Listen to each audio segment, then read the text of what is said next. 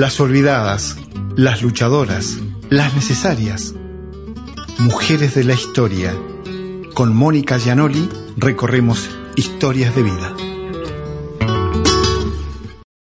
Hola oyentes de Radio A, vamos a hablar hoy un poquito, brevemente, de quién fuera la mujer de un general del país, cuando el país se estaba organizando, que quizás eh, lo recordemos como el Manco Paz. Él se llamaba José María Paz y había sido un, un general que había luchado en las guerras de la independencia. Pero como te contaba, no vamos a hablar de él, sino de su mujer, porque vos sabés que él se casó con Margarita Weil, quien era su sobrina, es decir, Margarita era la hija de su hermana y tenía 25 años menos que su tío. La cuestión es que Margarita, que había vivido en Córdoba, tanto el general Paz, José María Paz, como Margarita y su familia eran cordobeses y ella había crecido en aquellas casonas de las serranías mediterráneas eh, escuchando las glorias de su tío que venía de las epopeyas de, las guerras por la independencia, después de las luchas contra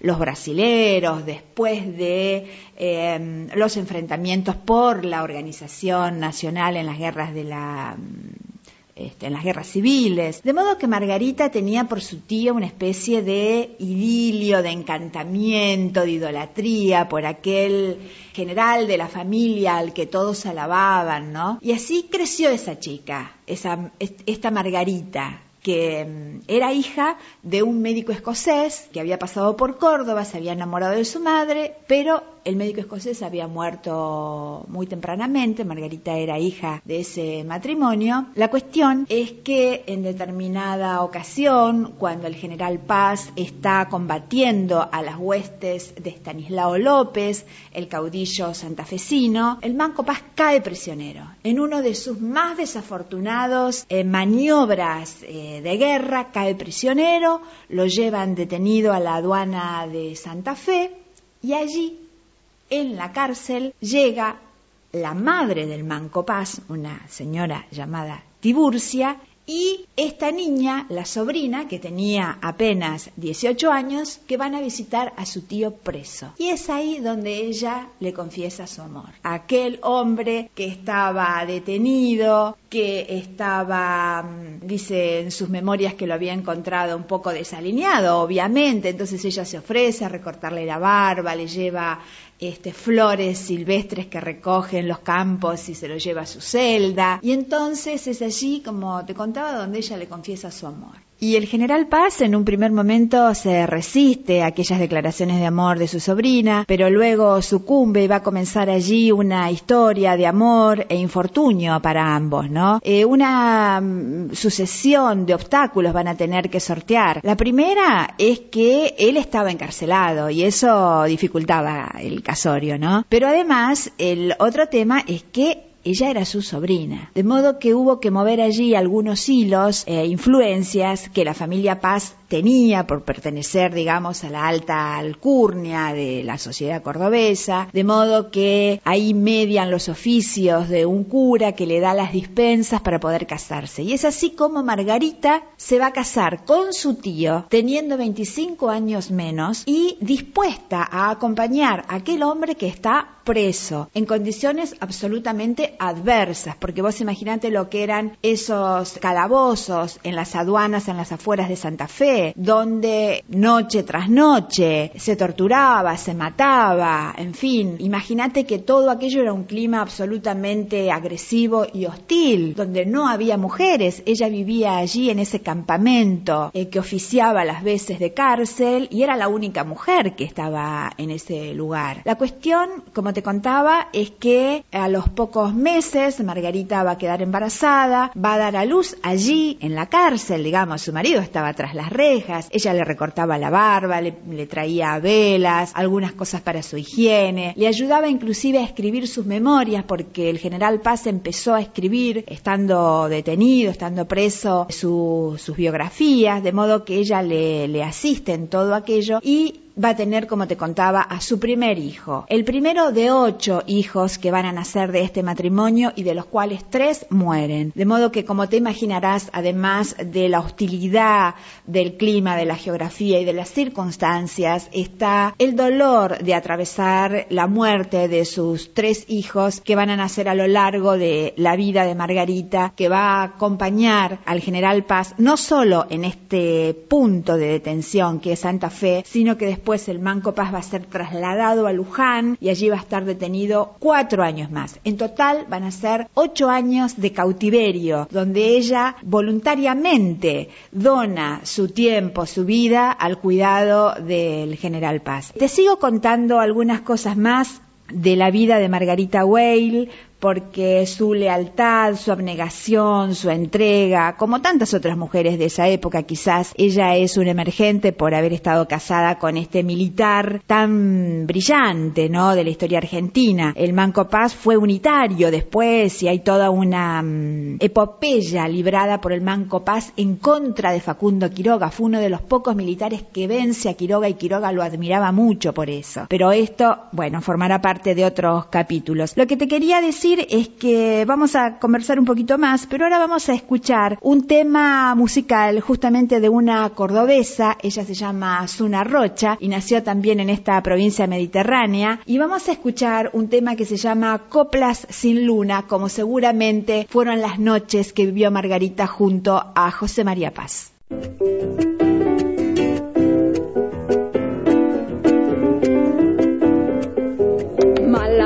Con esta vida de andar cuerpeando a la suerte, malaya con el destino que al fin nos lleva a la muerte.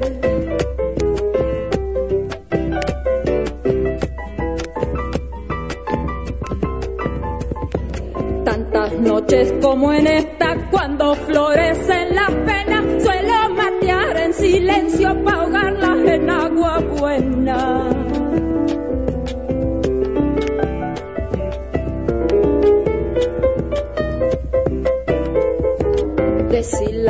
deshilachando recuerdos que se trenzan en las coplas, cantando se queda uno su cantar todito a sola. Solo de noche podría cantar mis coplas sin luna, tal vez así yo consiga lavarme las amarguras.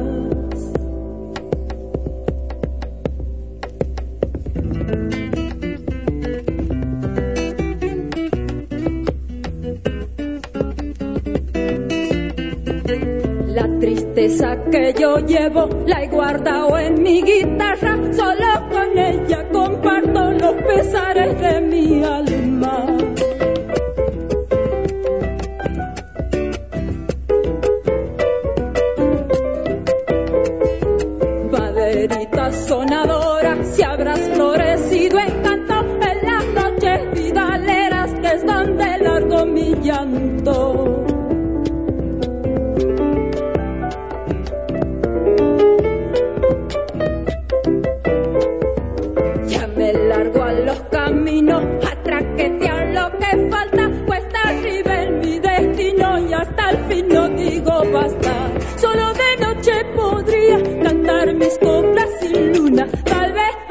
yo consiga lavarme las amarguras. Y seguimos hablando un poquito más de la historia de Margarita Weil, cuyos restos, vos sabés que curiosamente descansan en la catedral de la ciudad de Córdoba junto al General Paz. Creo que es el único caso en nuestro país donde eh, un militar y podríamos decir prócer de la lucha por nuestra independencia y nuestra organización descansa junto a su mujer, ¿no? Están allí los dos en la Catedral Metropolitana de Córdoba. Bueno, como te decía, ellos eh, atravesaron todo un tiempo que fue de 12 años en el cautiverio de Paz. O sea, ella lo acompaña en los distintos puntos donde él estuvo detenido. Pero luego y durante el gobierno de Rosas, Rosas le va a ofrecer una especie de libertad condicional, de libertad vigilada. Él mm, viene a Buenos Aires eh, a condición de que no podía tomar las armas contra Rosas. Pero la cuestión es que José María Paz no va a acatar esta orden y a los pocos años se va a fugar hacia la banda oriental, donde estaba gestándose el complot, eh, un poco nucleados con Lavalle, en contra de Rosas. De modo que allí también ella acompaña, allí va Margarita a la banda oriental. Su marido le había también prometido a ella que se iba a alejar de las arenas políticas y de y de las batallas militares, pero sin embargo la fibra de, de guerrero, la fibra de militar lo puede y una vez más el Manco Paz allí en la banda oriental se trenza en la arena política. La cuestión es que él es, es desplazado en Colonia, donde ellos tienen su domicilio, él es desplazado y las intrigas y las internas dentro de la facción unitaria hacen que ellos tengan que salir de Colonia sin nada, sin absolutamente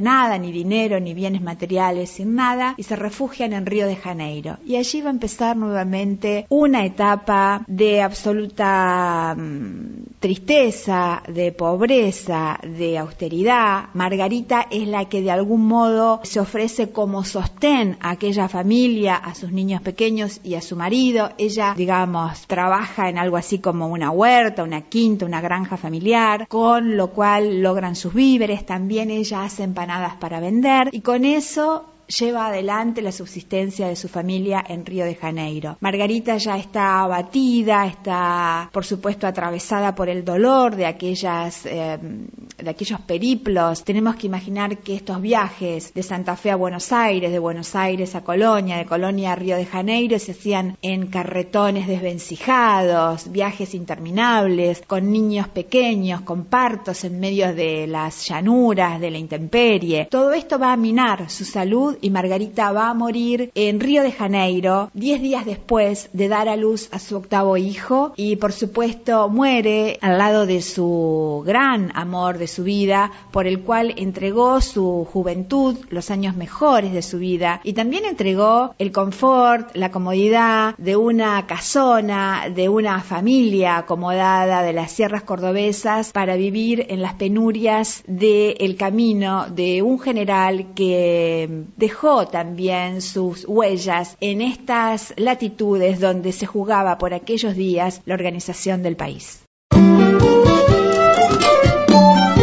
Fue una producción realizada por Proa Comunicación para esta radio.